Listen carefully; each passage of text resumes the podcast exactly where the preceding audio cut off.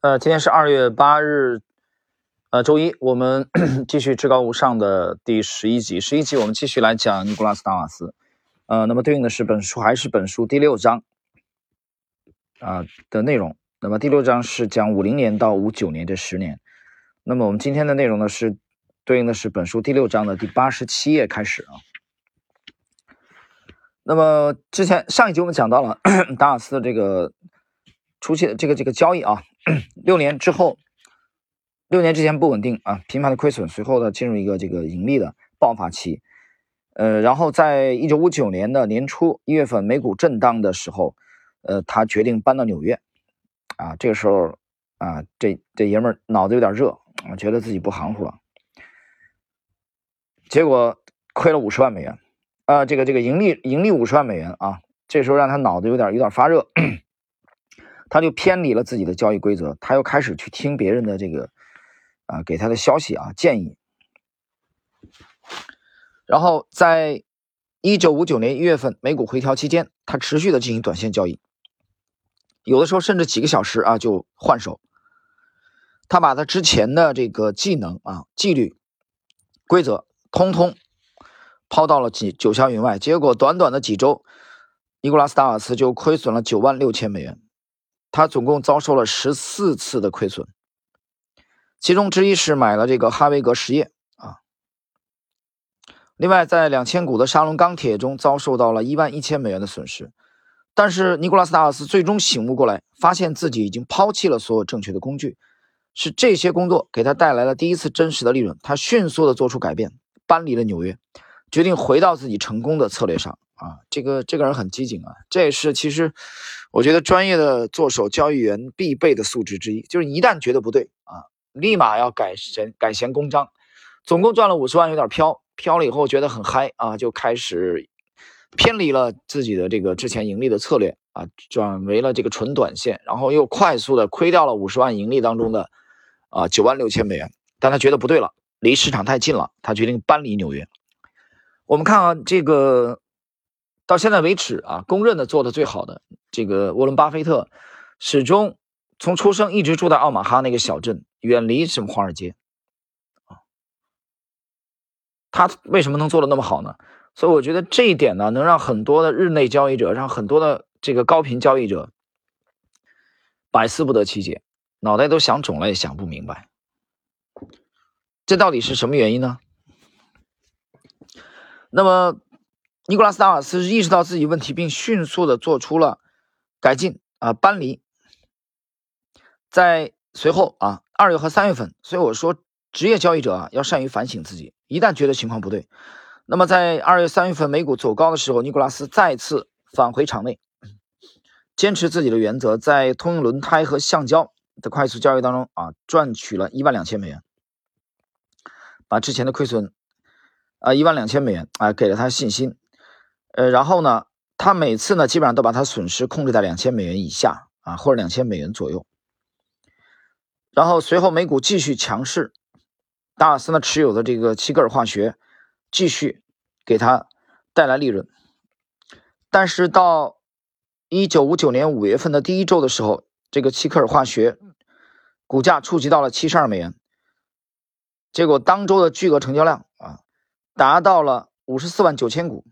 而且那一周，它就上涨了十三点二五美元。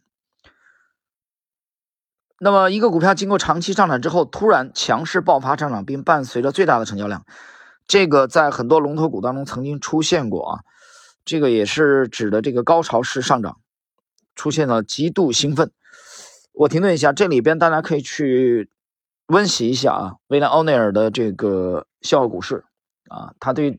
这种形态呢，有过啊很深度的研究。那么我们回想之前，伯纳德·巴鲁克和杰西·利弗莫尔，包括杰拉德·勒布，都喜欢一路在上涨的过程中卖出自己这个盈利丰厚的股票。然后呢，这一次，契克尔化学被纽交所暂停了该股的所有止损单那么。这个时候呢，达尔斯他已经设置了他的保保护伞啊，最终全部的卖出齐格尔化学，非常明智。他总共啊，盈利八十六万两千美元，这是迄今为止最大的一次卖出，啊，达瓦斯大获全胜。呃，抛掉奇克尔化学以后，他又快速的关注到了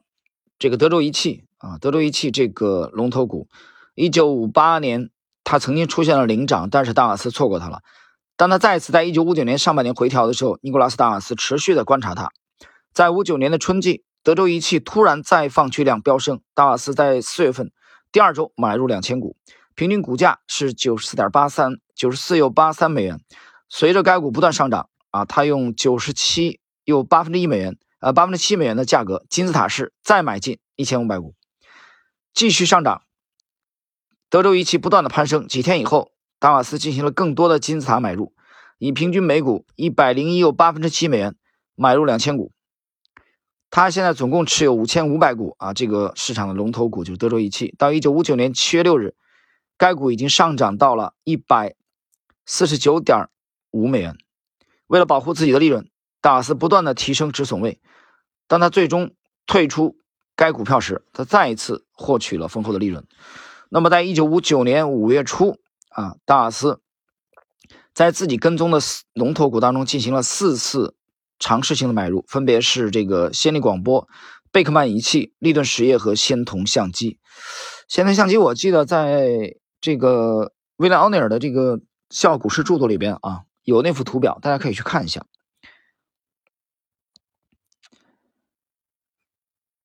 在这个达瓦斯，但是对他的这个贝克曼仪器啊，它是止损，因为触发了他百分之十的这个止损单。我们发现了研究达达瓦斯以后，你发现啊，他发现事情不对头的时候，他会相信自己的判断力，然后就会快速止损，啊，他就不纠结啊。这个我们在今天更新的那一集当中讲这个亏损啊，亏损是交易的一部分，所以这个时候你没有什么好纠结的。就是果断反而是非常重要的。我举个例子，今天早间啊，在这因为由由于我上一周种了一只新股啊，种了一只新股，去年种了好好多只啊，今年很奇怪，今年，呃不不，就是这个，呃，二零一九年种了很多只啊，但是二零二零年啊种的非常少，这二零二零年结束了，进入二零二一年才呃种了一只，那么这只新股就是今天上市的啊，它最高干了百分之五百多。干了百分之五百多嘛，它很快就盘中暂停了，啊，就就暂时的这个 停牌，我就没理他，啊，没理他，我这边就 打开了这个围棋的网站啊，可能瞄了几眼，这这还没有半个小时呢，从它停牌啊，很短的时间，大概只有十几分钟，这股票快速的就又复牌了啊，然后复牌以后就一路的啊下跌。那这样的话，比比我这个今天今天到上午为止最高点呢，还是回吐了一些，但是也没关系，这个获利还是相当的丰厚啊，获利了百分之四百多吧，它最高上涨了超过百分之五百啊，这是新股，当然中的中的额度少嘛，只有五百股，可利润相当惊人呐啊，利润你想一想，从中这个新股到呃按百分比来说很夸张了啊，接近百分之四百啊，可以了，也已经相当可以了，这个这后边我们不理了，因为。我我认为这种位置已经已经是泡沫比较大了啊，就这个新股来说，发行价可能才三十多元吧，啊，三十多元，所以我觉得果断啊非常重要。我们继续来看，在一九五八年、五九年的早期的强势期间，尼古拉斯尼古拉斯达瓦斯的这个技巧啊，他利用这四次交易，保持与强势市场的一致，呃，开始建立小规模的头寸进行投资测试，这个投。投资测试啊，是我之前一直讲的，就侦查性的仓位啊，象征性的去测试市场的强度，对的话就加码，错的话不再加码，甚至考虑止损。那么优秀交易员他们的特点是把损失控制在较小的幅度，而让他的盈利不断的上涨啊。呃，这一点是实际上职业和业余的也是一个非常明显的区别。一九五九年的五月下旬，美国《时代》杂志杂志啊登了一篇文章。描写了尼古拉斯·达瓦斯在五七到五九年取得的惊人利润。这篇文章呢，导致出版商向他约稿啊，因为由于他决策的主要源泉是研究巴伦周刊的股票列表啊。这篇文章登载以后，达瓦斯出名了，结果巴伦周刊的订阅量增加了一倍。同时呢，尼古拉斯·达瓦斯他保持研究的一个重要的策略就是反复阅读他自己的圣经，哪个呢？啊，并不是那个真正的啊原版的那个 Bible 啊圣经，而是杰拉德勒布的经典的著作《投资存亡传》，他基本上是每半个月啊重读一遍。我们注意到了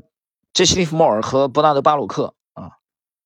他们不断的这个相互学习，同时呢，达瓦斯也通过这个股票的书籍向杰拉德勒布学习，他不断的去重读他的著作，保持专注。那么。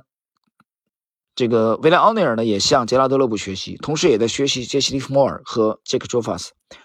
之后呢，我们还会注意到了这个本书后半部分的吉姆·罗贝尔，他也向奥尼尔和其他所有的伟大交易员啊进行学习。这就我之前讲的，站在巨人的肩膀上啊。呃，这个批判啊与继承的关系，你先继承嘛啊，你先去了解高手的体系，然后呢，呃，再谈到批判的问题。所以我们这样的话就结束了，啊，我们就结束了这个